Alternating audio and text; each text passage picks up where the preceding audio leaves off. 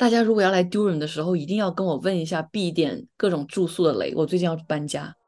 这三五年吧，我觉得我跟躺录节目的时候会非常非常在意性别的维度，会把它专门提出来，然后会很认真的去聊，然后也因此受到一些批评。但我觉得这种批评或者这种嘴仗，我其实没有想跟他们打嘴仗的意思。但是我觉得我们是要坚持这个的，因为这是我们自己的一种方向。我不得不说，我觉得这些年其实是会有一种使命感在的，尤其是学性别研究之后，会觉得有好多东西对我来说真的是完全打破了我原本的很多想法，在不断的以自我祛魅吧，或者说就是不断的 unlearn 的过程。所以就是那种觉得说知识要变得 accessible，或者是知识要被传播出去，这个非常非常重要。我自己是觉得非常重要。对我也觉得。因为我们的播客真的经历了十年，这个十年简直就是见证了整一个中国大陆对于音乐的版权的意识不断增强的过程。女性喜剧演员在喜剧这个行当里面很受限，他们没有更多的想象。你看那些男性演员，我不知道你有没有看过一年一度喜剧大赛，就很多男性喜剧演员，他们已经演什么宇宙了，什么半人马，那个想象空间很大。但是 somehow 女性的喜剧演员永远都演的还是这种传统角色，就相对来说，所以我当时有做这个批评。哇，跟你聊天体验感好好啊，我们聊了好久啊。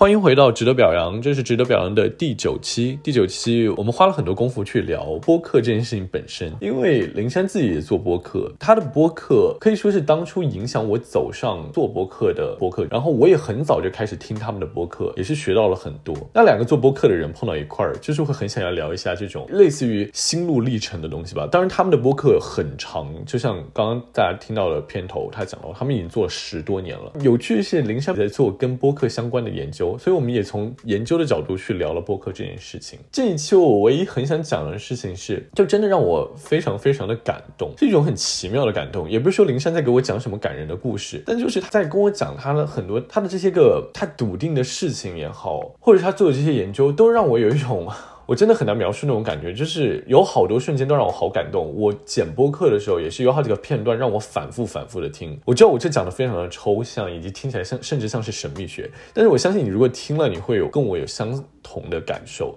就是一种很神奇的、很感动的感觉。我希望你们听完之后就会明白我在说什么，就就真真的是感动。会，maybe 我们可以找到更好的词汇去描述那种感觉。呃，希望有人愿意跟我去描述，就是你听完之后这一期的感觉。OK，接下来就是这一期的内容。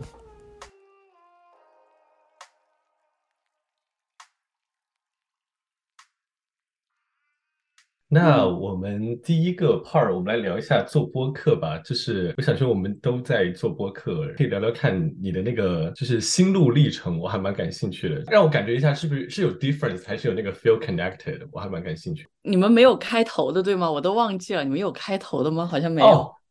好，那我们现在聊那个做播客的那个。就是你你幻想的那个模式是什么样？我可以先说，我当时想的就是我那个模式是什么？就我的博客是没有那种开头的，就是没有什么你介绍你是谁谁谁谁谁，然后你在干什么什么什么什么。我们来了就是，对，我们来了就是直接进入到那个聊天内容。就我最早开始做博客原因是因为说我特别喜欢我跟一些人聊天的时候里面的一些点，然后我说哇这个都好有趣啊，他们讲到了一些东东西，我觉得应该也有人会感兴趣这个点吧。然后我说那我们把它来做成。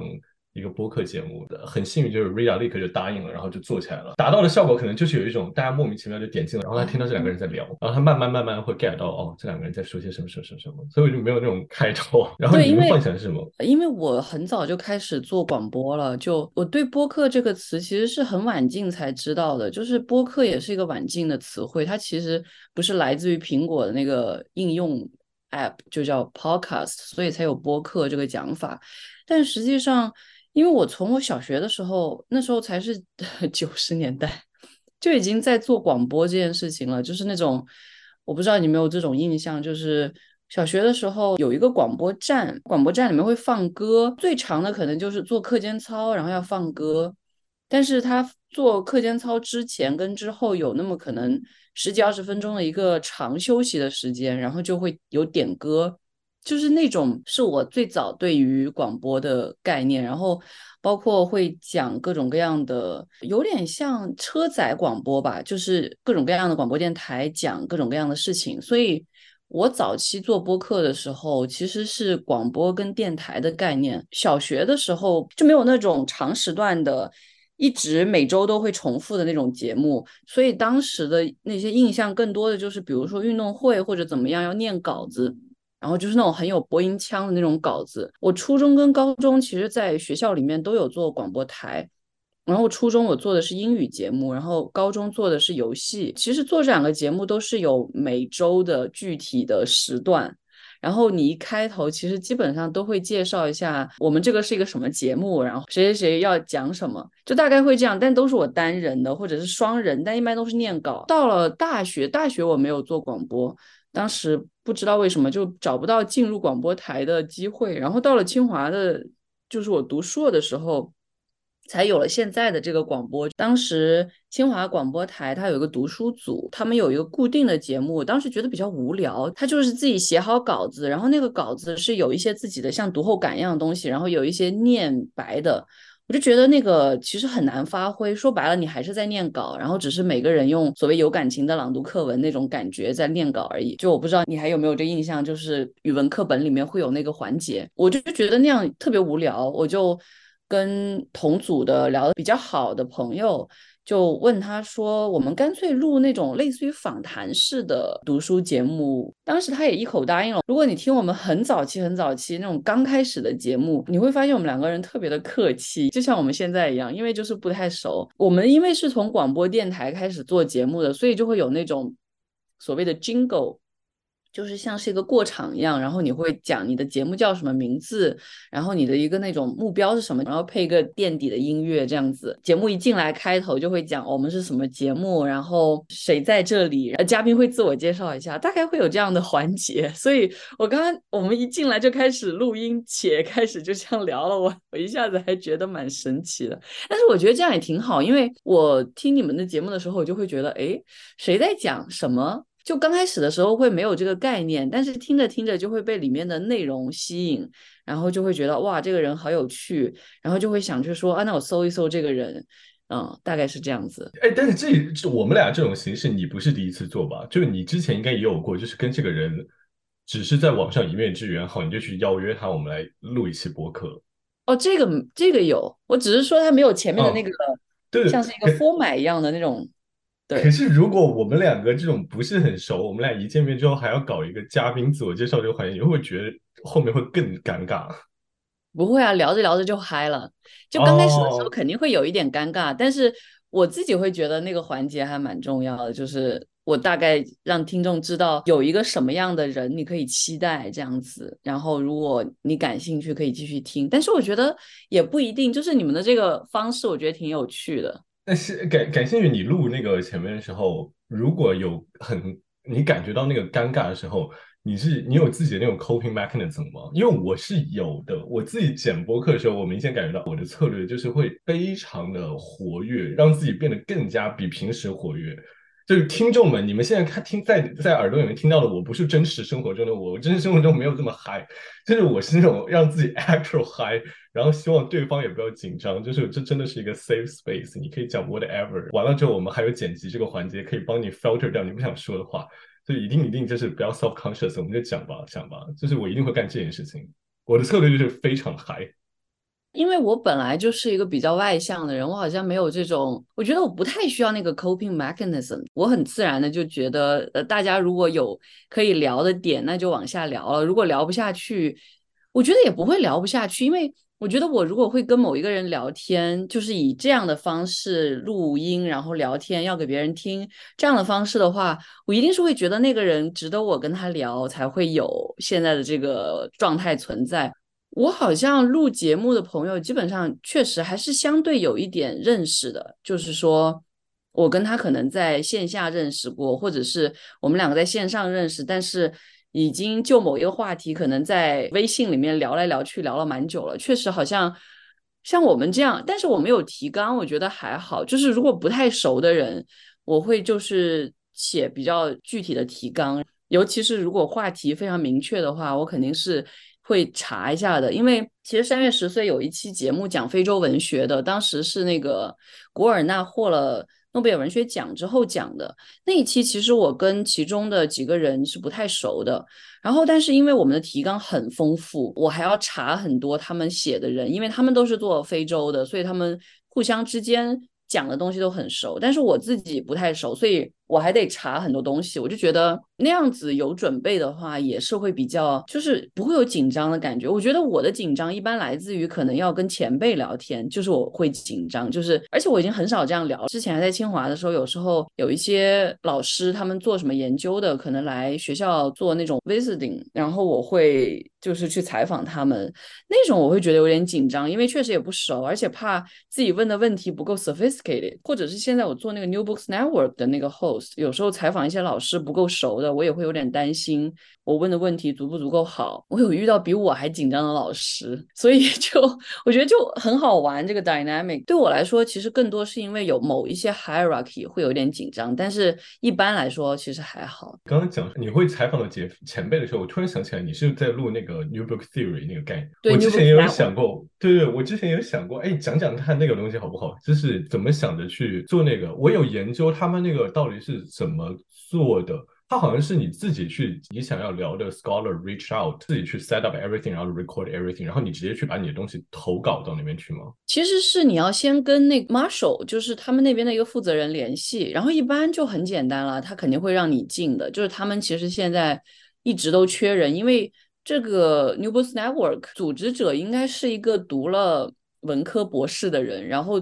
他本来是好像是以兴趣开始做这个 New Books Network。所谓 New Books Network，其实就是介绍新出的学术书嘛。他刚开始是作为兴趣去做的，后来发现越来越占自己的时间，因为他们有一个蛮完整的体系，就是网站，然后不同的栏目，然后还有还有赞助什么的，就是他们有一个可能自己的办公室吧，我觉得在维持这个事情，所以后来就变成了他的全职工作。但是这些 hosts 其实是非常流动的，我觉得就是你没你也没有绩效，什么都没有，就是凭自己一腔热情。所以就是你跟他说了之后，他会给你一个类似于建一个账号在他的 New Books Network 那个网站里面，然后你就去看你自己有想什么要想采访的人跟书。首先，你要在他们那个网站里面查一下那本书有没有人其他人做，有一些比较有名的老师，或者是那本书本身比较有名的，其实肯定是有人会已经把它选掉了，那你就没有办法去做。但是，如果你看到哎那个里面没有人去做那本书，那你就去跟那个老师联系，你说我对你有兴趣，想采访你什么的。如果老师觉得 OK，你就可以把那本书所谓。就拿下来，就拿到你这，然后就约时间啊，写提纲啊，然后采访啊，然后录啊什么的。他们之前会推荐那个叫 Zencaster 的一个录节目的一一个软件，但好像现在要钱了，就不太方便。我一直都是用 Zoom 的，我就觉得 Zoom 最简单。我对音质没有很强烈的要求，我对人的声音有要求，就是如果这个人声音太难听，其实我会听不下去。但是我觉得声音好听的，我基本上都能听下去。录好了之后剪呢，我会自己剪。他们其实也有剪辑，但他们不会剪的很。很细，因为我是一个那种，就是我刚刚说话里面的嗯啊、重复、犹豫，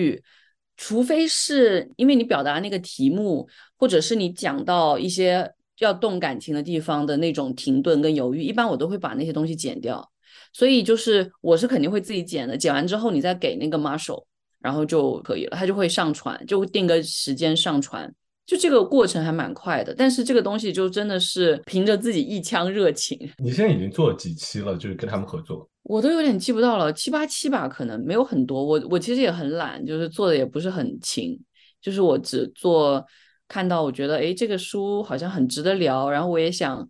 跟对方聊，然后就会有。我觉得它是一个算是一个 networking 的方式吧，就是除了开会这些，其实通过做 New Books Network，你也可以去联络到一些你感兴趣的老师，不管是更 senior 或者更 junior 的，其实都有很多可以聊的。其实对方因为我们也在 doing them a favor，所以有时候对方也会。Doing us a favor 什么的，我觉得就很好，就这种我觉得比较互惠的一种状态，就就特别好，就也没有谁欠谁什么。你讲到你做播客，你有没有那种 guiding principle？你想要营做一个什么样的播客？就是你希望达到的效果是什么？因为对于我来说，我是有一个类似于 guiding principle，但我明确感觉到我这个 guiding principle 后面越来越做，你知道这种。他 put it out there，然后开始听到各种声音之后，有有在影响我。因为我一开始是想说 conversation，没有想过是完全变成这种 interview 形式，想说我们一起聊，然后这个东西我可以放到那里去，然后所以我想说，那我就我不想解释，就如果有什么概念来了，那这个概念。我们两个都是懂的，那就没必要什么去做解释。有的播客他会停下来说：“哦，那这个概念是什么？你能不能跟那个观众去聊一聊？”也就是他们这种播客，可能他脑子里面有一种 audience 或者 readership 是什么样子的。然后我希望这个 readership 能 get 到我们讲这些东西。但我好像一直以前没有，但是我感觉到最近我开始越来越在 self consciously 做这件事情。例如我前面去跟 reader 聊的时候，他讲到什么易托邦，我就会说：“哎，那个停下下，你们跟那个观众解释一下什么是易托邦？”对我感觉我在变化，像你说的那个 guiding principle 可能还会影响你的剪辑。我一开始的时候是想说，那既然是 conversation，我就不要把它剪了，干脆就是能多原汁原味就把它给放到那里去就好了，尽量追求最原始的感觉。但后来呢，又不知道怎么搞的，我也开始剪剪剪剪，就越剪越细。我而且我有一次跟朋友描述，我就剪的过程，感觉是我在把跟我聊天那个人变得越来越不像一个人。我感觉到，因为是那些个卡卡顿顿、停停顿顿的东西，就是 makes you a human being，你就是一定会思考，你就会停下来。想这些东西，但我现在也是越来越爱去把这些东西全部剪掉。很希望达到的效果是，他们讲话是非常快的，然后非常那个信息输送非常非常有节奏。这样子导致我再去听前面剪的最早的几期的时候，其实都是有点呃，就整个人有点困，只想说，我天，里面好多那种大段停下来，然后大家在思考。但那个听起来很真实，真的就很真实。但后面的几期就越来越节奏越来越快，越来越快。我觉得我有点也受到像小红书他们那种短视频的影响，就小红书他们短视频会很追求节奏很快。然后把那种中间任何这种卡顿、停顿或者 filler 全部剪掉，这种逻辑它也很影响我。你是怎么想？你你有这个感觉到整个有这种 trajectory 变化吗？我觉得所谓 guiding principle，我刚开始以为的是，就是你做这个节目的目的是什么？如果是这个的话，我其实当时就是想找一个人聊我自己喜欢的书，然后可以互相分享。我们最开始做的时候，其实完全没有考虑听众，因为我当时就觉得是自嗨、自娱自乐。然后一直到现在也是这样，因为我们有考虑过，就是要不要做成收费啊，或者是要不要盈利啊这些事情。后来就发现这个事情不实际，是因为。我们的很多东西其实是没有，就是比如说音乐是最麻烦的，音乐是好多我们，因为我们的播客真的经历了十年，这个十年简直就是见证了整一个中国大陆对于音乐的版权的意识不断增强的过程。然后很多东西原来是可以直接用的，后来就不能用了，所以就是不断会有节目下架，就是因为侵犯了音乐版权。还有就是觉得其实收费也很麻烦，就何必呢？我觉得说白了，我还是想自娱自乐。所以在这个点上面，我们最开始就是觉得哦，有一些好看的书，我们想跟大家推荐分享，那互相之间可以聊。然后后来就觉得光聊书有点不够了，然后就也会聊各种什么电影、电视啊，或者是这种综艺节目啊什么的，然后包括社会现象啊什么的都会聊。至于你刚刚说到那些关于，比如说这个做节目的形式的这种 guiding principle，其实是我觉得如果不够熟，你是很难做成真正的。对话的，就是那个对话一定是会让人感到尴尬的。我觉得，就是因为我早期就我小时候，我其实非常喜欢杨澜，嗯，我觉得杨澜的访谈录做的非常好。但是你可以看到，就是他去采访自己不熟的人，其实也会有那种。很奇怪的感觉，就是你能感觉到那种不自然，他们一定是在表演。那我觉得，如果两个人不够熟，他一定会有那种，就是大家要某一种正式的那个掩盖，让你感到一点，就是你能够把这个话对下去。但是如果真的是熟的人，就是比如说像我跟我的小伙伴们录节目，尤其是跟我搭档的，就是唐，我跟他两个人聊天的话就特别嗨，就是经常会各种笑，然后我们就会可能不太在乎错误，但是我还是会把停顿剪掉。就比如说我们要突然间想起某一个人，哎，那个名字叫什么来着？想不起了，然后要查那个停顿，我一定会剪掉。但是，一般来说，就是比如说我们口误啊什么的，有些口误我觉得很好笑，就会把它留下来，就觉得它是个笑点，就觉得还蛮好的。就是我有时候我会很喜欢听我跟他两个人聊天的节目。其实我们的听众也经常会这样讲，就是啊，这些节目好好笑啊，就你们什么时候能再聊天？明明我们在 聊书的时候准备了那么多，花了那么多时间，但是就因为太严肃，然后可能有些人没看过那个书，所以就比较难牵扯到你说的第二个点，就是说那些概念要不要解释。我其实是会解释，因为我们最早期做节目的时候，完全是面向清华大学的学生的这个群体，那每个人的专业不一样，他不一定知道我们文学的人在讲的这些，所以我是一定会有所解释，而且我会尽量用。最简单的语言去讲，然后包括后期，就是尤其出国之后，我自己的中文也变得夹杂英语了。之后，其实我还蛮介意说就是英文不解释这件事情的。我会尽量我讲了英文之后，再把中文是什么解释一遍。但是我发现这个东西呢，就是有一些微妙吧。我觉得现在我我会更加，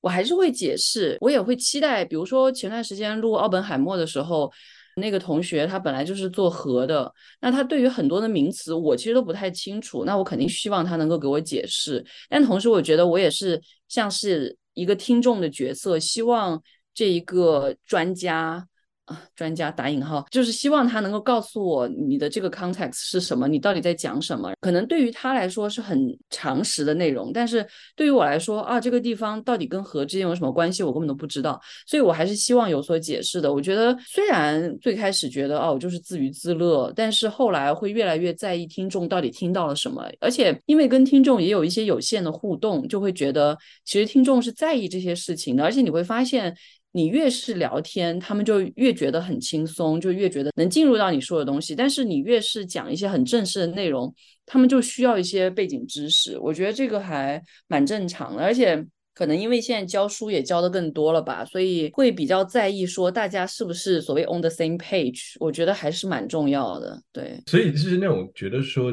知识要变得 accessible，或者是知识要被传输出去，这这个事情还是非常非常重要的。我自己是觉得非常重要的。我觉得肯定是的，就是我可能最开始做播客的时候，并没有那么强烈的说我是有一个。好像所谓知识的传播者的角色，但是我觉得越到后面其实是有的，而且我希望这种传播是平行的，就是它没有像你在一个课堂里面的那种呃，again hierarchy，就是那种上下级的关系，就是老师好像是一个权威，学生是听的人。其实我在课堂上面也尽量在打破这种。这种权力关系，我希望我跟学生也是一个就是平等的聊天的这种过程。但是我觉得做播客就更是这样了，就是我不觉得我是某种权威，我只是说我可能多看了这本书，想跟大家去聊，或者说我知道这本书，你你知不知道？或者说我看了这个电视剧，我觉得有好多点好有意思，我们一起来聊一聊。其实我是抱着这样的一种心情去做播客的，所以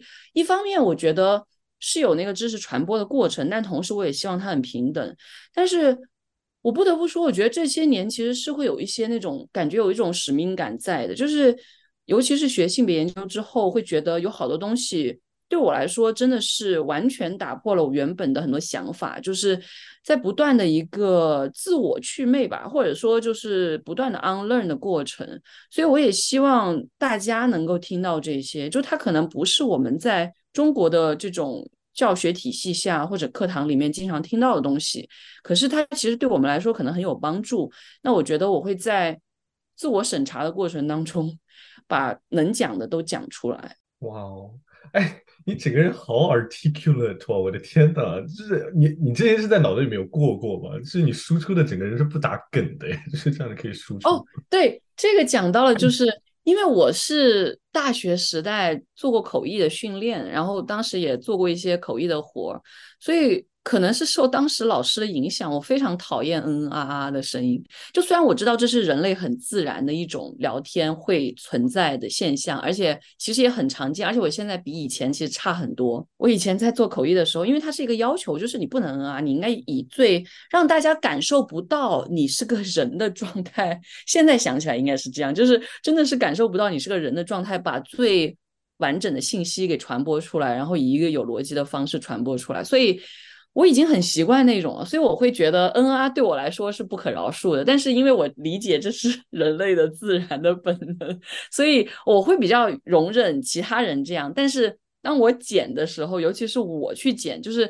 我们的那个节目里面，大家还是会分工的。但是我剪的时候，我一定是会把那些 NR 尽量剪掉。但其实这不代表说我的说话没有什么问题，因为我口头禅很多，而且这些口头禅我觉得是会传染的。就是我们聊天的几个小伙伴，大家的口头禅都很像，就是什么就是就是是最多的，然后或者是这样吧。那个词就是类似于这些东西，其实是很多的，所以每个人讲话还是有那个，还是有那个东西存在，只是可能你觉得我还好，但是我听别人或者别人听我，其实都会有一些问题。哦，所以所以这个东西是可以就是训练掉的。我发现，如果我能完全 focus 在我讲话的这个内容上面的时候，会好一点。但我只要稍微就是脑袋里面出一点别的东西，我去想一点杂的东西，例如说我稍微 self conscious 一点，我就会立刻开始噔噔噔噔噔噔噔噔噔。我觉得没关系，可以剪啊。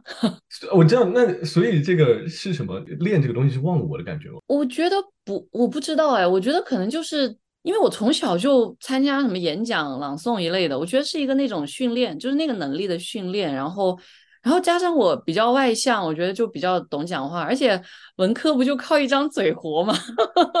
所以这个训练我觉得是必要的吧。就其实我觉得文科的人，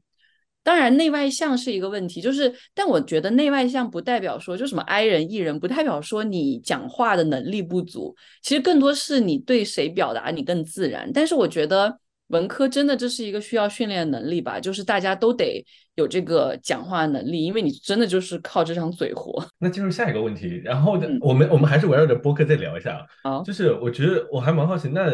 后面有想过，就是这东西会往哪个方向发展呢？有往这个大的方向去发展想吗？就是包括你现在职业上面，我觉得你现在跟你当下的处境也有点关系，类似于你可能在读博的时候。Maybe 你在写论文的时候，更多时间是由你来支配的，你可能更能做一更多的内容。然后你现在进入到另外一个人生阶段了，这些东西都有在影响你对于这个博客往后面发展的规划嘛？以及会想说它会发展成一个什么样的？它会不会成为下一个随机波动？随机波动不可能啊！我觉得随机波动他们有。真正在就他们在经营这件事情，我们完全没有真正在经营这件事情。我觉得这个完全没法比。随机波动他们是个标杆式的播客存在，他们三个人也很花时间在这整件事情上。我不知道他们现在是不是真的全职都在做这个播客了。但是他们的起源是不是类似的呀？就是跟对他们是做他们是做媒体的嘛，然后所以做媒体的人也是，我觉得也是想法多多到。根本靠写作说不完，就跟我们做研究其实同一个道理，就是你肯定希望有一个什么渠道能够发现你或者没有想好，或者是想到还没有写到的东西，其实都想说一说。我觉得肯定有这个源头，但是我觉得他们的人脉也好，包括现在已经渐渐的在寻求商业发展的模式这些东西，我觉得我们完全都是比不上的。对我来说，我其实没有什么太多规划，我们的播客。就是几个好朋友用爱发电，然后也想坚持下去。其实它更多的基于友谊。就如果这个友谊不存在了，我觉得这个播客也就快关了。但是好险它还存在。然后因为有这个友谊，所以大家会一起做节目。但是因为大家彼此都在忙自己的事情，像最近我在忙着找工作，可能就没有那么多时间做。然后所以已经蛮久没有做播客了。然后可能前段时间谁又忙别的，所以就是。会有因为大家的时间的问题，我们也没有任何的那个，就是说啊，我们每周要更新一期，一定没有这个 commitment。就是以前在广播台的时候，我在硕士阶段读硕的时候是有的，就是我们每周都会更新，而且甚至有时候一周会录好几个节目。而且因为那时候我觉得想的那时候更天真，就是比较没有忌讳一点，现在反而忌讳更多了。我觉得真的没有规划，我们有说什么一起录到八十岁。就是肯定不会停掉，但是说频率啊什么的都没有什么规划。然后至于内容的话，我觉得更多可能都是基于我自己方向的不断转变，然后我自己现在感兴趣什么。我如果特别不感兴趣的东西，其实我就会把它拖着拖着就不录了。比如说。我本来录奥本海默的时候，大概是暑假的时候，我们本来要录一本，我现在都忘记那个人的名字了，就一个作家的一本书，大概是那种有物理啊、化学啊什么的，但是他是就天才加疯子的那种科学家的设定。我其实读那本书的时候很不舒服，我很不喜欢。然后当时讨论的时候，我也觉得，哎呀，就有一种我很想随时随地撂挑子的感觉。然后，因为我们是比较认真，会读了书之后要一起讨论，然后再写提纲，然后再录。所以就是讨论的时候，我就已经有点不开心了，就不太想录。然后后来我跟那个我的同学录奥本海默的时候，还说啊，我们接下来会录这本书，但是。你看拖了三个月了还没有录，然后我前段时间跟躺聊就说，嗯，不想录这本书了。他说他也忘记了。我说那就不要录了。然后我们就准备下一本了，就可能接下来会讲李易云吧，不知道。但现在就好像全都是在立 flag 一样，不知道会不会录。但是反正就是会根据自己的兴趣很随意的选择。但是可能这几年因为我自己的转向问题，就可能会更多关注种族啊或者是性别啊这些议题。然后包括呃酷儿这些议题，就之前可能这些东西也有，但是不会那么专注。觉得尤其是这三五年吧，我觉得我跟躺录节目的时候，会非常非常在意性别的维度，然后会把它专门提出来，然后会很认真的去聊，然后也因此受到一些批评。但我觉得这种批评或者这种嘴仗，我其实没有想跟他们打嘴仗的意思，但是我觉得。我们是要坚持这个的，因为这是我们自己的一种方向。而且我很开心，就是看到很多的播客都有这个方向，就是像随机波动是比较主流的，他们也有，包括像疲惫娇娃或者是别任性啊，还有海马星球啊，什么，还有以前早期的什么什么有点田园呐，或者卡列班啊，这些我觉得都很好，就是他们都有自己的这一个女权的面相也好，或者性别的面相也好，酷儿的面相也好。我觉得是一个播客有特色的原因所在。像我觉得你们的播客，我觉得对我来说很有帮助的，就是它其实可以帮我梳理离我比较相近的学科，但是我又不那么熟的学科的一些很重要的知识脉络。我觉得这个特别有帮助。就现在 social media 这种传媒的方式的改变，我觉得用听的比看的可能效率高很多。那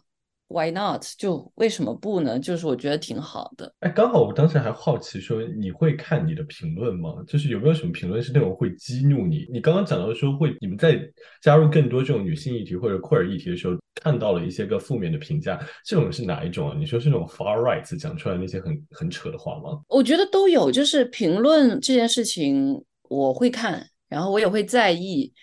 嗯，刚开始的时候会比较生气，后来我觉得无所谓了。就是有很好的评论，就是我经常用的一个例子，就是有一个叫明月奴奴的一个听众，他有给我们留言说，因为我们啊成为了女权主义者。我当时看到这样评论的时候，我会觉得特别暖心，然后就会觉得啊，我们做这个东西还是有价值的。但是那种让人愤怒的那种评论也有，就比如说。我们当时聊一年一度喜剧大赛的时候，我们当时一直觉得里面的女性的喜剧演员有一个女性的喜剧演员一直在跟一个男生，应该是组成了 CP，所以一直都是演那种女朋友啊、妻子啊那种角色。我就觉得女性的喜剧演员在喜剧这个行当里面很受限，他们没有更多的想象。你看那些男性演员，我不知道你有没有看过一年一度喜剧大赛，就很多男性喜剧演员，他们已经演什么宇宙了，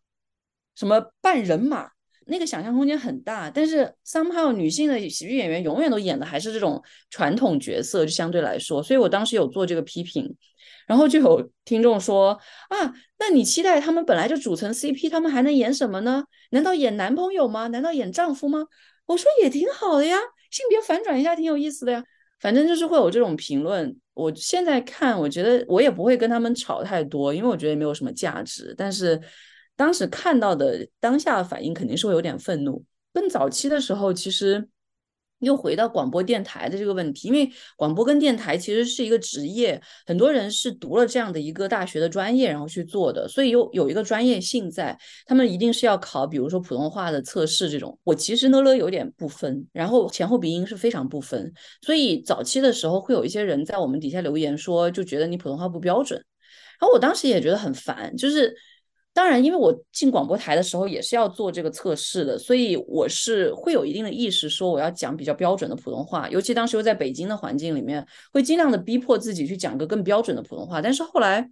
我真的不在乎了，我就觉得我自己本来就是讲这种港台的腔调，我自己比较舒服，因为我本来就是桂林人，所以我自己讲。北方的普通话反而是会让我很用力，就是我必须要非常在意才能讲得出一个相对标准的北京普通话，所以我是不想那样做的，所以我后来都不在意这个事情了，就你批就批吧。而且我觉得播客来了，其实是一个非常好的方式，因为它变得更加所谓 democratic，有一种民主化的感觉，就所有的人都可以参与到这个行业里面。虽然它可能没有真正成为一个让你赚钱的，真的是职业的那种，但是因为所有的声音都进来了，所以你会听到带着各种各样口音的播客。那就是凭你自己喜好了，我觉得就挺好的这一点。哇哦，我知道你们你们其实是有做跟播客相关研究的，包括你刚刚其实讲到了很多点，听起来都还蛮学术的，在思考播客这件事情的。我看你们前段时间在 Duke 做了播客的那种 panel，是有邀请像随机波动啊这种已经做的很成熟的播客平台来参与讨论。有什么你觉得当时讨论出来，你们觉得就是你以前没有想过这个问题，然后后来？通过讨论得出来的结论。我们那个播客的 panel 其实做了两天嘛，第一天是请就是做播客的人来讲，然后有中国大陆的，有台湾的，然后我觉得每一种方式真的很不一样。就是刚好请了台湾的那那几个人，包括马世芳，他们都是有很长年的。播客经验哦，每次听马世芳的声音，我就觉得天呐，就是如沐春风，那个声音真的太好听了。就他让我有点回到我当年会听广播电台的一个很重要的原因。广播电台常常是被声音吸引的，而不是说你的内容如何。我觉得。尤其是车载广播，就是你本来就是开着车听广播，其实你很多时候是想听那个声音，让你感到有一种很舒服的感觉。然后我觉得马世芳给我那种感觉，而且他们当时讲他们可能几十年前录广播的那个的方式，或者是做那种就是 live，就现在已经你几乎想象不到 live 是个什么东西了。但是他们当年是做 live 的那种广播，而且还是对你的讲话，然后你的输出是有要求的那种状态。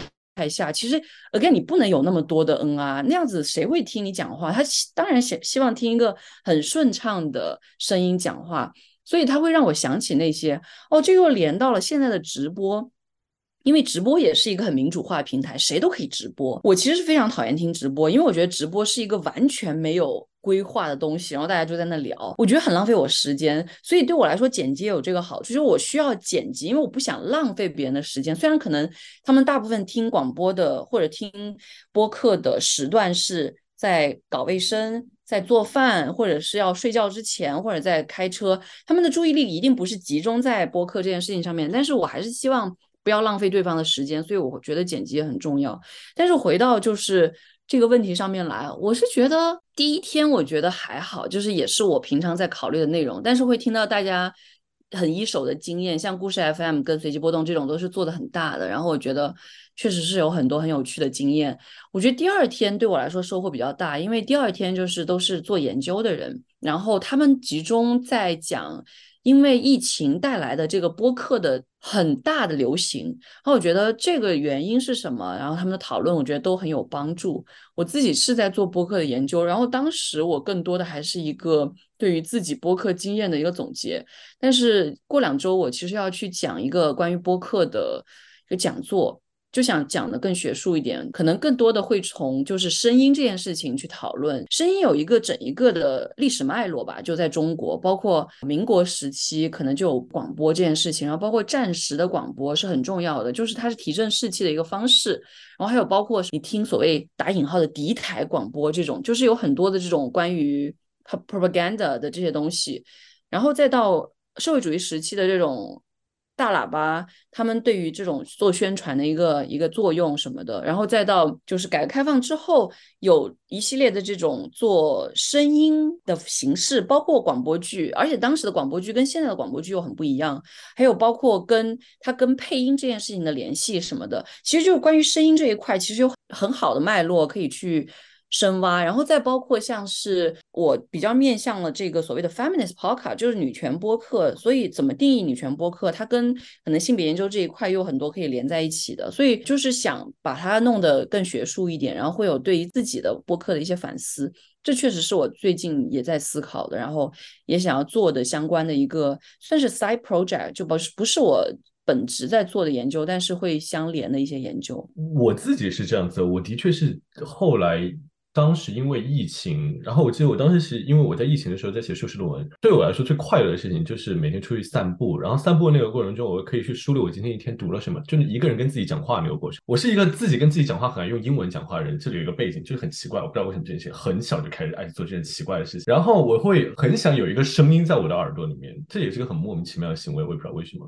播客就给了我一个这个很好的平台，那个时候我记得。我就会走在那个路上，然后戴上耳机。我听的播客永远是后来才开始听 New Book Network。我之前一直在听的是那个 Margaret Cho 喜剧演员 comedian，一个美国 comedian。然后他专门开了一个平台，就是讲 Asian American 各种层面吧，cultural production，他会带来什么 comedian 也会有，然后 theorist 或者是 writers 都有，然后把他们带过来一起来聊天，甚至可能就是一个很平凡的人物，然后跟他们一起聊天。每一天就是走在那个路上，然后脑袋里面听着这个人在讲那东西。然后自己跟自己讲话，然后跟自己叙述那一天我读了什么 theory，然后这个 theory 是跟我的想法有什么什么的创击，但其实我根本就没有在听他们在讲什么东西，我的脑袋里面就一直在 focus 在我世世界里面，但我就需要这个声音不停的去刺激我，可能是需要我需要有英文在我的耳朵里面这样一直过来，就像你刚刚讲的，可能大部分人在听播客的时候都不会完完全全 focus 在播客这件事情上。我记得有两期随机播客，我是真的因为当时我就非常想听这一期。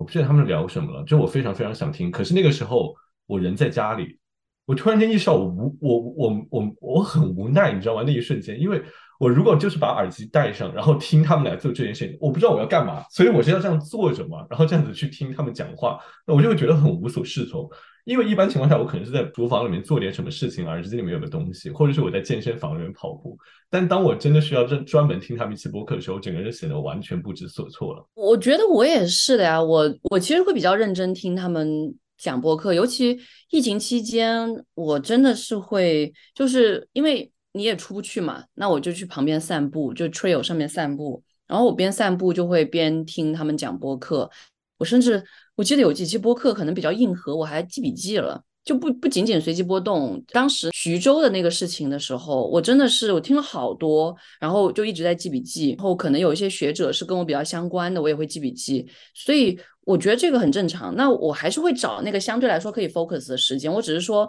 可能是在散步或者在健身房跑步啊什么的，我就会听个东西。那我不听播客，可能就是听广播剧。所以就是。我是需要听的，然后我觉得这个时间可能每天可能有，我觉得有几个小时吧，至少，比如说我做饭的时候，我也会放在那里听，然后甚至戴耳机更认真一点。所以我觉得这些都是你的时间，不一定要坐在这听啊。我是觉得坐在那听是很奇怪。如果那个播客本身是音乐播广播的话，我就会放着写作业啊或者看书啊什么的，我会听的。就是他可能有一个短短的介绍，然后我也觉得那个人声音很好听，叫什么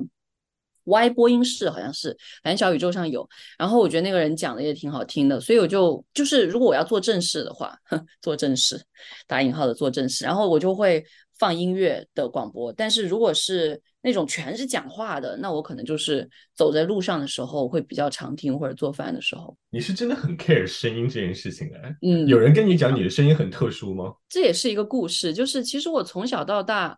尤其小时候，我我非常困扰的一件事情就是，我从小的声音就比较低，所以我有时候小时候接电话，对方会以为我是我爸，就这个事情当时让我非常的困扰，就是我觉得我是不是不像女生，就是会有那个困扰。然后后来就是跟这个事情和解，是因为就有一些人会认可我的声音，有一些我在乎的人会认可我的声音，觉得我声音好听或者怎么样，就会跟这个事情有所和解。然后包括。我之前写那个吴青峰跟周深的文章，我也有提到，就是说我是因为听到很多人他的声音并不符合所谓符合他的性生理性别，我才会觉得对于这件事情更多能够和解。就是我不是那种所谓你看到一个女生会想到的声音，但是我觉得我有属于自己的声音，我觉得这个就挺好的。而我自己是真的很在意声音的，我比较喜欢相对低一些，然后。比较有沉浸感的声音，我喜欢的歌手也大部分是这种声音，就是徐佳莹就是一个很明显的例子，就她的声音不是一般小女生那种比较尖的声音，然后再包括有一个日本歌手叫 Ame，然后她也是我特别喜欢，就是 A I M E R，呃，她也是那种，就她长相是一个特别小女生的长相，但她声音也是比较低沉的那种，所以我是相对来说比较喜欢这种声音的人。这个很有趣，你因为我记得我第一次就听到有播客的时候，我也是这。我有那一瞬间，嗯，就是你的声音当时让我整个人很震惊。我觉得也不知道震惊，就是那个声音是很有特色的，然后是那种啊，这一切都太 gender 了，你就会立刻觉得这个人的声音就是那种 reliable 的感觉。你整个瞬间有一种哦，这个声音让你觉得好 soothing，就是可能 maybe 就像你说的，有的人当他的声音是那种非常的尖的，或者是那种非常的。有没有别的词讲这个话，让人听起来不要那么的 sexist？但是我们讨论就一切就是 sexist，就是对对，就是当他是那样子的时候，你很容易就不 take 这个 person seriously。然后如果他是这种非常冷静的，然后这个声音就是这种很低沉的，当他慢慢叙述过来的时候，你就瞬间觉得哦，这个人是我可以听下去的。我觉得这个你可以更多当成是一个 personal preference，因为其实有好多那个做欧美的。那种 radio studies 或者是 broadcasting studies 的学者，其实这个是一个很严重的问题，就是为什么女性的声音在广播这个媒介里面一直都被压抑？很大程度上就是因为我们比较习惯男性的那种低沉的声音，然后觉得女性的这种相对尖的声音就是不可靠的，就是觉得让人好像或者是 seductive 的，甚至他们有很多这种讨论，所以我觉得确实就是。我们会意识到嘛，这种讲法肯定很 sexist，但是我觉得真的就是个人偏好的问题。我自己确实偏好这样的声音，相对包括男生的声音，我觉得也是，就是这个也是当时我们就是我们那几个录音的小伙伴，我们当时有就是当时硕士毕业的时候有做一些那种告别节目，然后就有互相问说你比较喜欢谁的声音，然后。我们的那两个男性的小伙伴，就是有一个声音相对尖一些，有一个声音相对沉一些的。我确实更喜欢沉一些的那一个，但这并不代表说我不喜欢尖的那个男生的声音，或者说我不喜欢他的发言。因为其实说实话，另外那个男生的发言其实是会更好。所以我觉得这些东西都都是比较。随机的吧，就是没有必要那么那个，但是会有自己个人的偏好在。那我们就来过渡到你的 research 吧。我其实真的还蛮好奇，不得不说，你应该是我采访的第一个，我采访那么多，应该是唯一一个目前已经把博博士论文完全写完了。我好奇的几个点，就是其实我最好奇的点啊，最好奇的是这个 writing process，因为你对于我一个。我是 on the verge of quitting 的人，就是，然后对于我来说，我这么说吧，以前我最开始想要读博这件事情，觉得最可怕的事情是博自考。我我不知道你有没有读过那种文章，以前国内有，我当时真的是被几篇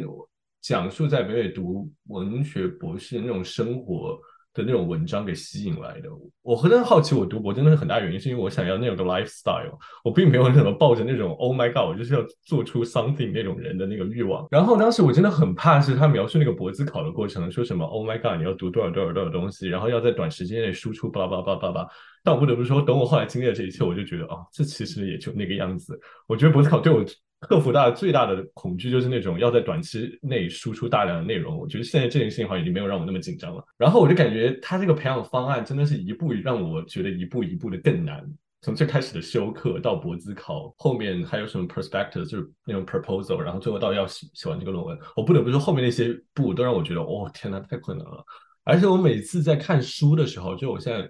很少看 dissertation，就是看的都是书，都会想说这真的就像大家说的那种搭房子一样的。我真的是好奇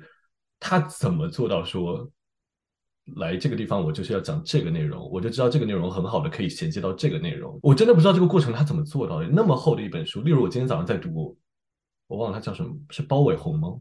包伟红就是那个教授写那个什么，他研究中国那个 cinema，研究那个什么 fire。包包伟红 fire cinema。对对，那个我今天早上在读那本书，就是无数人狂推这本书，然后我去读了一下，然后我也的确被他开头真是给震到无限，就是那种整个哇哦，我简直不敢相信他怎么就找到了这样一个例子，让他刚好把他的这个 theoretical framework 刚好就完全在最快的时间内给你展现出来。我就说这个故事是怎么 come to her 的？以及这个故事就是在他 dissertation 里面，或者是到他最后改书的时候，哪个 part 他突然想到了，还是说他早就已经有这个想法了？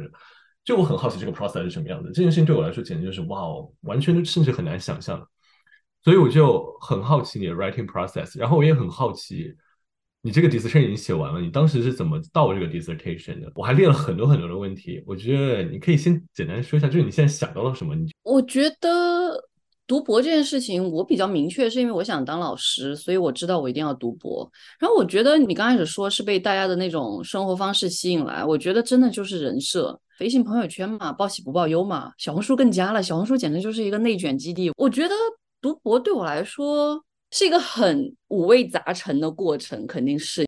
我觉得五味杂陈的点在于，我很享受其中的一些点，也很讨厌其中的一些点。享受的点在于，我其实刚进来的时候很舒服啊，因为我非常喜欢修课，我也很 enjoy 跟人家辩论这件事情，就是也不是辩论了，就是大家课上讨论这件事情。因为我是一个脑子反应比较快，然后愿意把自己的想法输出的那种人，所以我会觉得在课上我非常的爱意思。然后只是说可能临近期末要写论文的时候有点挣扎痛苦，但是也还好，我觉得。所以修课的过程对我来说是比较舒服的，但是。确实面临博资考的时候蛮烦的，因为当时我们的博资考试跟开题报告是连在一起的。当时确实觉得自己不知道该怎么弄，就是觉得写不出来，就肯定大家都会有那个挣扎的过程，怎么把你的论文框架建起来那个过程，我觉得那个是最挣扎的。然后我当时也纠结了很久，所以整个过程其实挺艰难的，然后也哭了不知道多少次，反正。但还是过了，过了之后就会觉得哇，真的太好了！而且那刚好是二零一九年，我过了一个上一个这么嗨的暑假，应该是二零一六年，就是硕士毕业，包括二零零九年高考结束的时候。高考结束的那个暑假，其实过得蛮凄惨的，因为我觉得我高考考太差。但是就是那种感觉，就觉得哇，所有都放松了，就是玩。然后我真的有一个月，就真的是躺平，然后看电视。然后当时刚好电视剧在放《陈情令》，还有那个什么《九州海上牧云记》，所以就是有好几个电视剧可以追。我就觉得我每天都在看电视剧，然后点外卖，然后吃各种好吃的，在家里，然后。刚好那一年之后就再也回不了家了，所以我从二零一九年暑假到现在都没有回过家。对我来说，那时候有一点突然间不知道该干嘛，但是后来你就渐渐开始面临一种焦虑感，就是你不能在这待着了。一方面我们在公立学校本来房顶就不够，然后另外一方面就是你确实也应该要找工作了，所以那个时候就会很紧张。而且因为我做了一件非常自我挑战的事，就是我一直都不舍得日本研究，我是对日本很感兴趣的人，但是我一直觉得我的日语不够好，因为。我确实日语是以二外开始学的，然后基础就不是很扎实。虽然一直都在学，但是学的就是不扎实，所以我就觉得自己做日本研究非常的艰辛。我第一章是关于就是我研究的那个日本的女性作家林芙美子那个章节。当时看那两本书，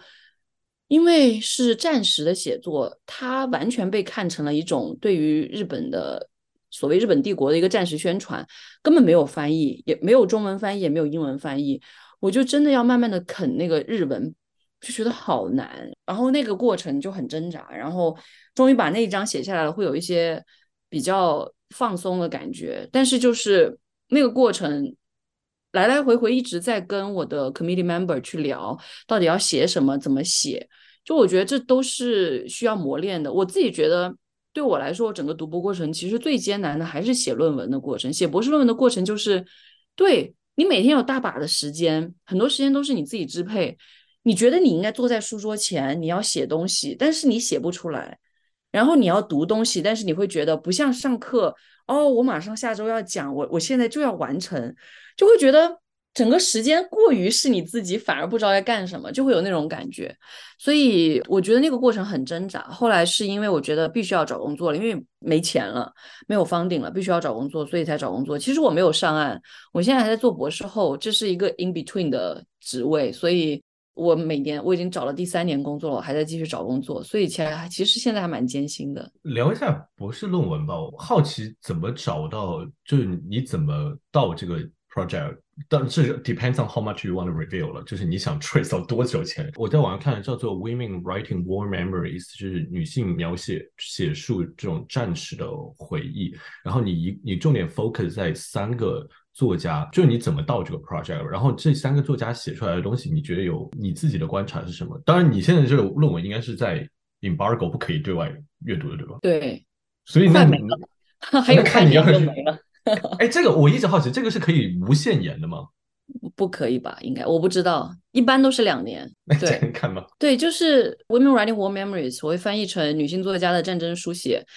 这个 project 其实最开始的时候是因为我对白先勇感兴趣，然后我当时很喜欢他的《台北人》。在我硕士的时候，我的硕士论文其实写的是《台北人》的翻译，但是我其实更感兴趣的是他的叙事。所以，等一下，我问一下，是那个翻译是哪一版？是那个我也买了一本那个翻译，是他他本人加参与了那个翻译的那本吗？只有那个版本，就是他本人跟一个他的朋友叶佩霞，还有一个编辑，我现在想不起那个编辑的名字了，是一个。中文很好的呃美国白人吧，应该如果没记错的话，他们三个人一起合译的，对，所有的版本都是那个，只是可能每个版本不一样。我买的是广西师范大学出版社出，对对对，我也是那个，对对，就中英对照的一个版本，对，就是其实就是因为从那里开始，我就对战争这个议题比较感兴趣，然后也好奇，就是战争当中的个人到底是他们经历过什么。其实我还有一个 personal anecdote，就是为什么会对记忆感兴趣。就是我在硕士阶段的时候修翻译研究，就修我当时导师的课，然后就突然间碰到了记忆研究这个门类。我当时觉得很惊讶，哦，原来记忆也可以作为一个研究去进行研究。我一直以为记忆是一个好像哦很个人的事情怎么样，然后后来就对这个感兴趣，就想把这个东西结合在一起，就觉得那就讲战争记忆好了。然后来了美国之后，其实经历了一个很纠结的过程，就是我到底应该写谁，然后怎么写？因为我当时写的那个 research statement or personal statement，I forgot，太远久远了。就我当时写的可能是什么余华呀，然后白先勇啊，就是都还是男性作家比较多。王安忆吧，可能是唯一的女性作家。当时我就觉得。来了之后，因为学了很多性别研究，就对这个东西开始有一些转变。我就觉得自己更想集中在关于女性的讨论。然后又因为我当时真的遇到了非常好的日本研究的老师，就 Sabine Fushdo，他也是我的 committee member，我非常喜欢他，我就不舍得放掉日本研究。我我甚至觉得我的日本研究很大程度上是因为他我才想继续的。我就想说，那怎么做一个中日的对比？就纠结了很久，找了很多东西，但是始终不知道该写谁。然后会遇到这几个作家，其实都是巧合。遇到聂华苓是因为有一个台湾的朋友的推荐，他说：“哦，你想你感兴趣这个话题啊？那你可以看看聂华苓的《桑青与桃红》。”然后我当时一看，就觉得哇，这个小说好棒，我真的想写。然后我不得不说，直到现在，我都会觉得这本小说是我所有讨论的小说里面我最喜欢的。然后张玲是。偶遇，就是他当时二零一七年的时候出了一本书叫《劳燕》，然后那本书非常符合我的主题，所以我就觉得啊，那我就讲这本书吧。后来也因为各种方式联系到了他，他跟我妈妈差不多大，所以我一直觉得这个作家特别好，就对我来说，他是我的一个前辈、一个导师的那种感觉，就他对我也很好，我们日常都还会有联系。然后他最近刚好也出了一本新书，叫《归海》，我应该也会把它纳到自己的就是写书的过程当中。林芙美子更是偶遇，林芙美子是我二零一八年的时候去那个就是世界文学的一个那个。Institute 就是 Institute for World Literature 是就是哈佛的 David Demers 搞的，然后当年当时在日本，二零一八年那一届在东京大学，所以我就在日本待了一个半月，除了上课之外，我就在日本各种逛文学馆、博物馆、美术馆，然后我就偶遇到了这个作家，我真的就是搜各种各样作家，哎，林芙美子，然后我当时一个非常有趣的事，然后现在觉得很可惜没有截屏的事情，就是当时的维基百科对于这个作家的描述是。右翼女性作家，我当时觉得，哎，右翼跟女性怎么能放在一起？就你想的右翼都是那种很糟糕的，就是什么南京大屠杀不存在啊，什么慰安妇是自愿这种这种人，你会觉得都是一些很糟糕的直男，怎么会有一个女性作家被标上这样的标签？我当时真的是纯粹因为这个点感兴趣。所以就去看了他的博物馆，然后然后去研究，然后觉得哎，真的很有意思。然后后来这个维基百科已经不在了，就是他那个右翼那个词被拿掉了，所以我觉得还挺有意思的。其实林芙美子到现在，他的很多写作还是会被右翼利用，然后用来证明，比如说南京大屠杀不存在，因为他确实去过南京大屠杀之后的中国，他到过南京，他做过相关的报道，然后当时的报道当然是被审查的呀，所以他也写不了他。可能观察到，但是没法写的东西，所以这些东西都是有一点怎么说呢？就是因为他死的很早，他一九五一年就死掉了，所以他甚至等不到。因为很多日本作家就真实状况，就是当年在战争过程当中，就是这个二战或者说中日的这场战争还留在日本的作家，基本上没有人是不支持日本的，就他们必须支持，就是站队这件事情没有办法有别的选择，你必须站。日本帝国，所以大家都会写很多支持日本帝国，说这是啊大东亚共荣圈各种的写作，所以很多的日本作家在战后都会修改自己的小说，就是要变成一个反战的言论，要变成一个和平这种东西，他们会修改自己小说。但是林芙美子没有等到那一天，因为她死掉了，就五一年就死了，就当时她还来不及做这个动作，一般。做这个动作都是在可能五六十年代甚至七十年代才做的，他没有来得及做，可能他也不想做吧，我不知道。如果他能活更久的话，他会不会修改他的小说？就是他的小说本身也很有趣，所以我就觉得啊，那我就用这三个作家。所以其实是都是很偶然的机会找到的，但是把他们合在一起的时候，就会被不断的问你为什么要选这三个作家，然后就会有一套的，比如说在。论文答辩在论文当中，包括在找工作当中会有的一套叙述。对你，你在论文答辩的时候，他们问这个问题，你怎么说？就是他们在主题或者是这种概念上有所联系啊。就是说，他们都写了关于，比如说女性的这种 intimacy，还有还有他们性方面的，就 sexuality 方面的一些讨论，然后再包括里面有都谈到性暴力啊，或者是性愉悦啊这样的讨论，就是。跟女性的这种 embodied experience 相关的，以及这些切身体验相关的这些讨论，所以就才把它们连在一起。我当时其实，在博士论文里面是用这个开头的，但我觉得我书里面不一定了，就是因为他们老是问他们有什么联系。我后来就发现，其实林福美子就是在武汉的那场战争，武汉的那场，从中国的方面叫武汉保卫战，日本的方面应该叫武汉。啊，忘记那个名字了，就是反正就是进攻的那个战。他们占领武汉之后那一段，其实林福美子有一路跟着日本军队到武汉。然后我突然发现，其实那个聂华苓也是在那个时候逃离武汉的，因为聂华苓是武汉人，所以他其实是在那个时段逃离武汉的。所以他们有一个很残酷的错过，一个是跟着日本军队进入了武汉，一个是跟着中国。大部分的难民逃向了更内陆的中国，就逃往重庆，沿着长江，所以就是有这个非常残酷的错过。我我当时博士论文是用这个开头的，叫做女性书写历史。然后我当时也给你那个问题没有问到，说那一定书里面一定在对话某一种所谓的 preconception 吧？大家对于无论是女性书写历史是什么样子的，可能有一个继承看法，或者是男性书写历史会是个什么样子的状况。你的论文里面在怎么 address 这个问题？我还想问一个很。可能这个问题几乎就是我感觉可能没有什么很好的解决方法，就是会担心自己在直接用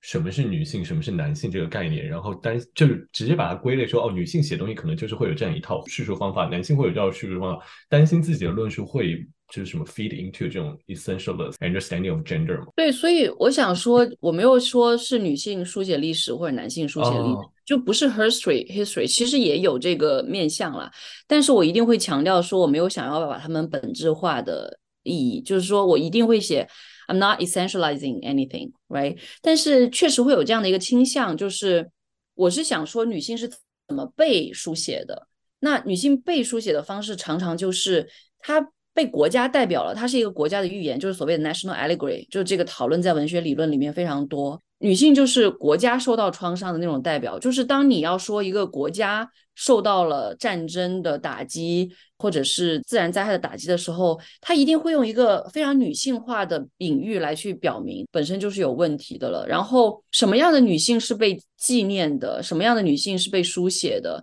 也是会有很多的刻板印象在里面。一个比较明显的例子，就这里也可以说明，就是女性书写历史不一定就是更。积极或者更不一样的，比如说，比如说那个严歌苓的《金陵十三钗》，其实就是一个很刻板的对于女性在战争当中经历的书写。女性是那些要被保护的人，然后谁值得被纪念呢？谁值得被救呢？那是女学生值得被救，而妓女是应该被贡献出去的存在。我觉得这些都是值得我们思考的，就是到底谁才是可以记忆的。然后。更加广泛一点的讲，就是当我们提到战争的时候，常常就会觉得女性在战争当中没有地位，没有没有存在感，反而是哦，战争嘛，不就是男性打仗的一件事情吗？但实际上也不是这样，所以这也是我非常想要去抨击的一个对象，但这个已经非常 general 了，就是其实有很多的学术已经讨论了很多，就是女性作为加害者，或者是女性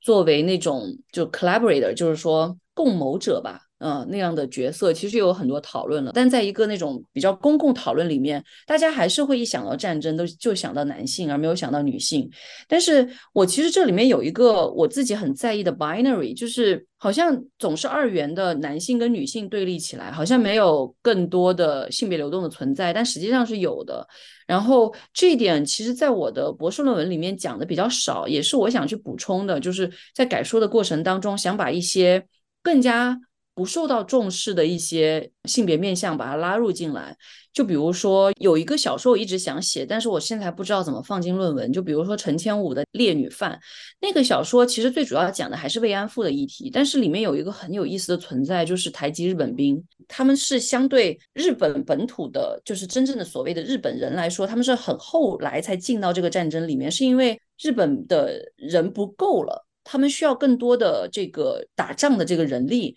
所以再把才把就是朝鲜跟台湾的他们这些殖民地的人拉了进来。这些人在日本军队的地位一定是很低的。然后在这个小说里面就谈到这个日本军官对这个台籍日本兵的他们两个之间的这种同性关系，但这个同性关系很复杂，这个同性关系一定有强迫的成分，因为有权力关系的存在。但同时，好像这个台籍日本兵。又有一点点好像在依赖这个日本军官的意思，所以那个小说本身有一点暧昧的意思在那里，所以我其实对这样的关系也很有兴趣。然后再包括我想讨论的另外一个作家，就吉屋幸子，她本身是一个女同作家，然后我很好奇她怎么把她的这种经验带到战争的叙述当中，因为她跟林富美子的经历很相似，她也去过中国战场，然后也做过新闻报道，所以就是我会想要把这些面相都拉进来，但是。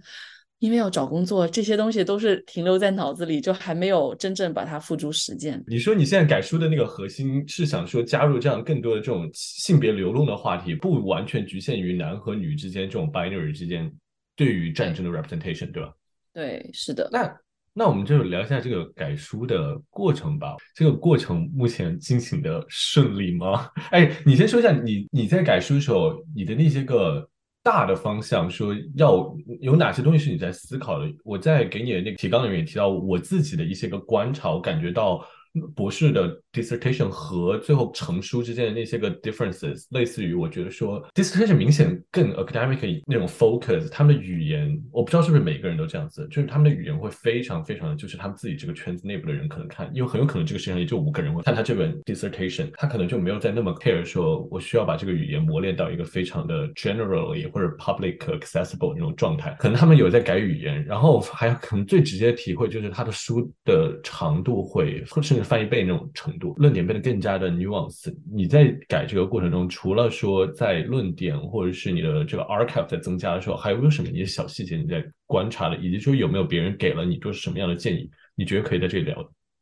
我觉得最重要的就是怎么重新建立自己的论文框架，这个太重要。就是说来说去，一本书好不好，就是你有没有一个好的框架。然后这个框架，当然就是呃，你跟哪些学者对话呀，然后你有什么样的自己的贡献呀。其实讲白了都是这些东西。但是就这个过程本身，我觉得特别复杂的点在于，就是你刚刚说到，就是你的。观众可能不同，你的博士论文可能就是那几个人读，但是你的书，你真的是有一个公共的面向的，而这个公共的面向，就是你可能会有跟出版社一个去商讨的过程，而这个商讨其实更多的，我觉得是他们怎么看待现在的大众、现在的趋势这些东西，所以会有那个挣扎在，但是那个我觉得也是。相对我现在的阶段来说，也是放在后面的。其实对我来说，现在最难的就是说，要怎么重建自己的论文框架，然后怎么去把自己的理论，就是我的论点也好，或者是我的方法也好，这些东西要把它夯实。因为我之前我觉得真的是着急毕业，我觉得论文写的还是太着急了，就是缺乏更多的打磨。然后觉得现在时间上面也很紧迫，就是没有什么。很多时间能 debug 到改书这个过程吗？对，这个也是一个需要挣扎的过程吧。就是因为要找工作，所以其实改书这件事情根本没有办法很好的花大量的时间进行。你现在有没有什么除了 dissertation 或者是教书以外，你想到的 side project？我知道好像很多现在他们找工作的时候都希望你已经有 second book 的 project 了，他会好奇你后面走完 tenure track 之后要做什么东西。你现在有已经走到这一步吗？去幻想有什么别的想法？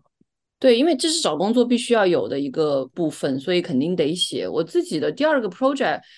我自己是想做这个 queer sinophone cultural productions。然后这一块的话，我写了一些论文，就包括刚刚提到吴青峰跟周深的那个，然后还写过白先勇的《孽子》，张艺炫是我写过他的《爱的不久时》跟《永别书》这两本书，然后还写了，就是我突然间觉得有一种在找工作。答辩的感觉，哎，你我我突然间一下子想不起来，就是还写了一些就是关于耽美的这种小文章，所以我其实是想往这方面发展，但是现在还在思考怎么去推进，可能会很多就集中在性别跟媒体的讨论上面，不同的媒介怎么有一个。就大家共同促成中国的某一种酷儿文化。虽然酷儿这个东西在中国好像比较难谈，但是实际上它好像到处都在。其实政府也没有真正去禁止，只是有很多的管控。就是反而在这样的一个环境当中，有这么多的这种酷儿文化出现，我觉得是很有趣的现象。像包括最近《天官赐福》。又有了第二季的这个动画片，然后它是什么环大陆上映？虽然我觉得在大陆你还是能找到很多方式看到了，但是就是 B 站的大陆的版本没有《天官赐福》可以放，就我觉得这个也很有意思。就是这些现象是让我觉得很有意思，但是具体说我会更注重在哪一块，其实我现在还没有想得很清楚。我本来有想过说可能是不同的媒介，就包括文学、电影、电视这些，可能是更。我们想象当中的这种酷儿文化的表达媒介，但实际上，像是流行的这种歌曲啊、综艺节目啊，或者是动画片啊、漫画呀，还有包括广播剧这些，其实都有很多的酷儿的展现。而且这些酷儿的展现，有些可能是更商业化，有些是更所谓独立的这种展现。所以就是。都有很多可以去探索的各个方面，所以我还在思考到底要怎么去把这个东西讲好。然后包括像是我的讲女权播客的这个 side project，我也不知道能不能融入到那个 queer 的讨论里面，因为我现在一直在思考 queer feminism 这个面向，然后不知道怎么能够把这个东西放入到自己整一个的讨论当中，因为我觉得 queer feminism 对我来说是一个很 promising 的一个一个研究方向，因为。我自己对女权很感兴趣，但是其实我也对酷儿很感兴趣。但是我做酷儿的时候，总是会有一个身份焦虑，就是我总会在想自己不是传统意义上被 identify as queer 或者是 I L G B T 的这一类人。那我做的时候，我的 positionality 会不会让某一些东西讲的不够好？包括我自己还想，就是因为你做酷儿，就很容易面临到 disability。在这方面的讨论，所以我也是想把这个东西纳入进来，然后会觉得那自己能不能做好这些东西，会有一些担忧吧。所以就是还在探索过程当中。Queer queer sinophone 和 queer diaspora，就是你你是用的 sinophone 这个词，你用到 sinophone 的时候是想的什么？就只是说华语研究，还是说？的确是把这个词是从史书梅那边用过来，然后再讨论这种我对它的很基本的理解，因为我只看了一点点，是这种会去去殖民的西方性讨论，在就是 Sinophone 呃就是 Chinese language 内部的这种 colonization 这种概念，它和会日之间的联系吗？还是说为什么要用到 sinophone 这个概念？我其实我的 sinophone 应该是王德威的那一套，不是史书美的那一套。我觉得很难有中国大陆来的学者真正 follow 史书美的那一套，就它太 exclusive 了，所以是很难真正去用的。但是当然他是最早把这个东西提出来的人，所以他的东西一定是会被讨论。而且他的那些去殖民的观念，我觉得本身还是很好的。但是可能我更多用的就是王德威的那一套，其实他讲的就是一个所谓中文世界的概念。只是中文世界就 Chinese speaking world 太长了，所以我就觉得用 Sinophone 比较简单，而且我也不想把比如说中国大陆排除在我的讨论之外，因为中国大陆是我很关注的一块地点，然后可能我更多关注在东亚或者东南亚这一块，我还在想 Trans Pacific 怎么去做，因为其实 fandom 是很容易讲，就是美国这边的，就是 Chinese American 的这种，或者是 Chinese diaspora 在美国这边的这种，其实有很多 fandom 的研究，但是我还不知道怎么能够把它联系在一起。所以用三六讽更多就是说，它指向于中文的关于酷儿的表达，大概就是这么简单的一个理解。然后至于说它背后的这些政治的一些 package。我还在思考要怎么去讲，我会有一些想法，但是我觉得都还不太成熟。现在都是一些，就对于做这个研究的人来说，可能都有点 commonsensical 的一些观念了，还需要继续思考吧。可能能简单讲讲看这个 queer 的呃 s t a n d o 里面研究他们那些 common sense 的研究吗？就是他们会以什么样的角度去切进去？我之前看过一些关于蓝语的研究，就。我看过 David In 研究蓝语的时候，他们去讨论这种在中国 neoliberalism 或者是 queer liberalism 的现象，就 queer 和 commodity 的这种连接。你你有是目前看了什么研究方式吗？其实我有点有点忘了他们到底在讨论什么。这么说吧，就我觉得我不是一个从理论出发的人，所以对我来说，我觉得文本更重要。然后我现在文本还没有找好，所以我不会觉得我对理论上面有多大的建树，因为。我觉得所有的这些 trendy 的词汇，你刚刚提到所有这些词汇，其实在所有的研究里面都有，他们只是一个结合的方式的问题。像 Peters 流比较有名的就是把 queer 跟 Marxism 结合在一起，或者是像 Howard 江他们就是从一个去挖掘历史当中的，就是历史的档案当中的这些酷儿，然后他有很多很多的理论讨论，有时候真的读得非常的困惑，但是他我觉得。很多的写作对我来说还是有帮助，包括他去讨论那个叶永志的时候，把叶永志这个脉络置于一个更长的历史脉络，以及他对于线下台湾的这种立法的转变啊什么的，我觉得都很有帮助，很有意义。然后包括一些文学的讨论也有，所以我觉得对我现在来说，我更多的是想知道自己的这个文本能够怎么把这个架子搭起来，但是至于理论。我自己还没有更多的就是去跟就是 queer 跟 sinophone 相结合的思考，就像我刚刚说，我觉得 sinophone 对我现在来说还是一个就是它是个中文的概念，语语言的概念，然后可能文学文化表达的概念，而而它怎么到什么程度上可以跟那些比如说现代性啊、殖民啊，或者是种族啊，或者这些东西相连，我其实还没有。更多的，或包括是 nationalism 啊这些东西的相连，我其实还没有太丰富的、明确的思考。但我觉得，at some point，我肯定是要把这些东西梳理清楚。但现在就只是还是非常大概的一个考量。我自己也是希望说，我一定要从文本出发，然后拿了一本小说了，可能我也是希望说。对他做很好很好的精读，就不要被任何杂念，就是他们带着我跑了。我拿到这些小说，我真的去做这种 for 是非常的 formal analysis，去关注它里面的用法，然后甚至关注到 sentence level 这些东西。可是你会不会忧虑说后面怎么做这个精读到底要怎么呈现，以及这个精读最后要达到这个效果？因为是你在这个 academia 里面，他一定最后想看你这篇精读最后达到这个 significance 在哪？对他一看这个 significance，肯定他不会说啊，这个精读看的写的好妙，好精细。就是他希望看到你最后能达到什么效果，你会去这件事情是忧虑的吗？就是这件事以及当然，当碰到了你怎么去做这，你怎么处理这个事情？我觉得我没有什么好的办法，我很忧虑这个事，因为我我也是一个比较喜欢看文本细读而不太喜欢理论的人。怎么说呢？讲得好听一点，我觉得它是一个文本策略吧。就是当你需要理论的时候，我觉得你可以把所有的理论都拿来用去做分析或者怎么样，也可以去搭那个理论的框，但是。对我现在，比如说你讲了我的第二个研究这一块，我真的觉得理论对我来说还先放在一边。虽然我也在读，然后我也觉得有很多东西都蛮有启发的，但是我觉得它相比文本没有那么重要。就现在的阶段来说。其实我虽然这么说，但我最近一直在看各种 queer feminism 的理论讨论，但是我确实没有什么特别好的、很具体的答案可以跟大家分享。我只是觉得，对我来说，我一定得从文本出发去做这个讨论，先要文本先让我幸福，我的文本讨论先要让我幸福，我才能找理论，然后去进行讨论，让我自己在。相信自己，所以我觉得我是这样的一个过程。但是可能每个学者做这样的研究都会有不同的切入的途径吧。好奇，但你后来开始读 queer feminism 之后，对你之前的 feminism 理解有什么 challenge 吗？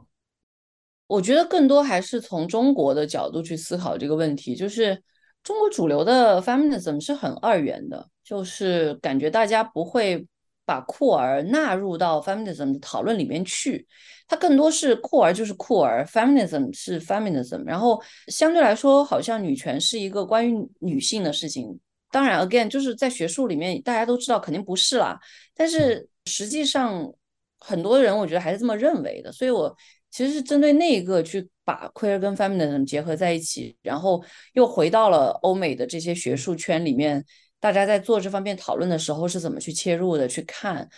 就是那些什么 Judith Butler，还有 Cedric 那些比较有名的人，他们谈的这些东西，包括 Sarah Ahmed，然后他们怎么把这些东西串联在一起，然后，所以我现在我觉得还在很基本的一个探索过程当中，所以还讲不出什么特别是自己的这样的一些论点。你是不是已经过了那种人生阶段，就是那种还会有压力，说哦这本书我没读，那本书没读，然后会耻于承认自己这本书没读，那本书没读。现在就是已经可以，就是说，嗯，我没读就没读啊，老年以后再读就好了。我从来没有过这个过程哎。哦，是我从来没有没有过啊，我没读那本书，真是就是没有那种端着，就是我就是我，我就没读。我我觉得，我觉得这是你们，这是你们，这是你们英语系的。问题，对你不会有这种感觉。我觉得东亚系至少 UCSB 的东亚系还还比较健康，那个环境就是大家不会去做那个 competition，说啊我没读这个，我没读那个，所以我不行。我觉得没有那种你没有那个内在的那种对自我的暗示。所以你觉得在东亚系上课的感觉是那种稍微更缓和一点，大家可以真的就 focus 在这个文本讨论上，不要在那里不停的带入，不停的。带入各种东西进入讨论，然后又不好解释清楚那种状态。我觉得我们当然是要就我们本身读的那本学术论著去讨论。你带入可以啊，你当然要把东西解释清楚。为什么你要带入这个啊？为什么你觉得在这里 Lauren Blanc 是一个值得被纳入讨论？然后你要讲啊，你要讲为什么呀？我觉得大家还是蛮默认说，你当然可以带，但是。你代入的时候，你要把你为什么代入讲清楚，我就觉得是一个比较良性的讨论过程。说实话，最后我们问一下做博后的体验吧，你想说多少？我觉得杜克体验非常好，我非常喜欢杜克，就是我很想留在这里，但是应该很难，因为这边的老师就是所有的这几个我平常经常合作的老师，就 Carlos Rojas、艾琳 Chow、周成英。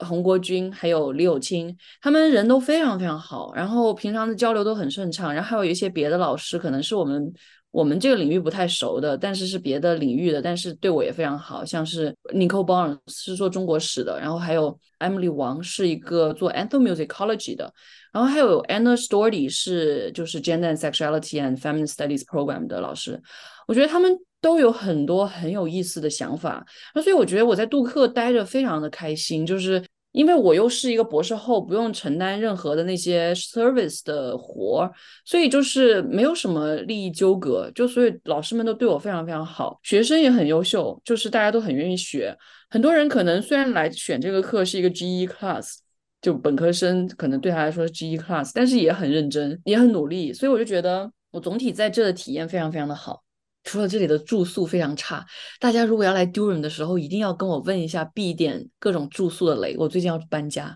没，就是是你说住宿条件很差吗？就是说平均住宿条件很糟糕？不是，不是，是有一些小区真的很糟糕，就他们号称自己是所谓 luxury apartment，然后而且很方便，都在学学校旁边，但实际上就是很吵，就是因为他们建的太就是豆腐渣工程，所以就很吵。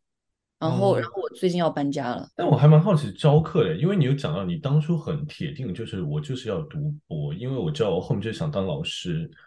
那现在教到课，但当然你肯定在之前已经教到了。后来现在来私校教书之后体验如何？他们都是小班，是不是？就不用再上那种超大的课。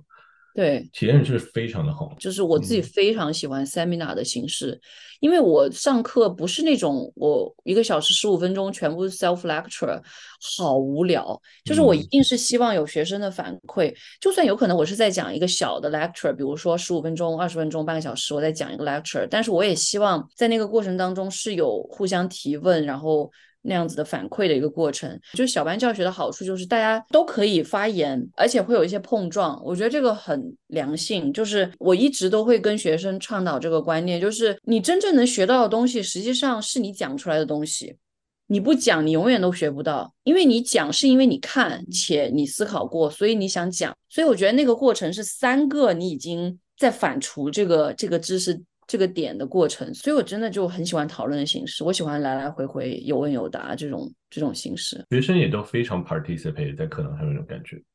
对对，整体都很好，尤其这个学期更好，因为这个学期的课有很多的研究生，所以大家好踊跃，而且写那种各种 reading response 什么的，就是都不用限制字数，我觉得，因为大家一定会写超，就是你平常会限制一个所谓的 minimum，你会害怕大家写不到嘛，但研究生多了就意味着大家会卷起来，就是各种写很多，然后功效跟这种体验就是很不一样。功效就是学校更大，学生更多，他不一定能愿意花那么多时间在 GE Class 上面，因为这个我其实很理解，因为我在 UCSB 的时候，有一些学生真的就是打着无数份工，然后再上学，因为他可能要支持家用。我遇到过可能一个家里面就有五个小孩的，那他可能是最大的，那他必须要打工才能支持这个家庭的日常开销。我觉得我能理解吧，我觉得公校跟私校的那个氛围完全不一样。但是私校又就是教书的体验感又无比的好，会处理这个。但是现在可能找教职的时候没有那么多选择，就是真的是 land 在哪儿就哪儿了吧？我觉得对我来说，我觉得两边各有各的好与不好，然后各有各的优缺，所以我没有很就是排斥其中一种。我觉得两者都有可以学到的东西。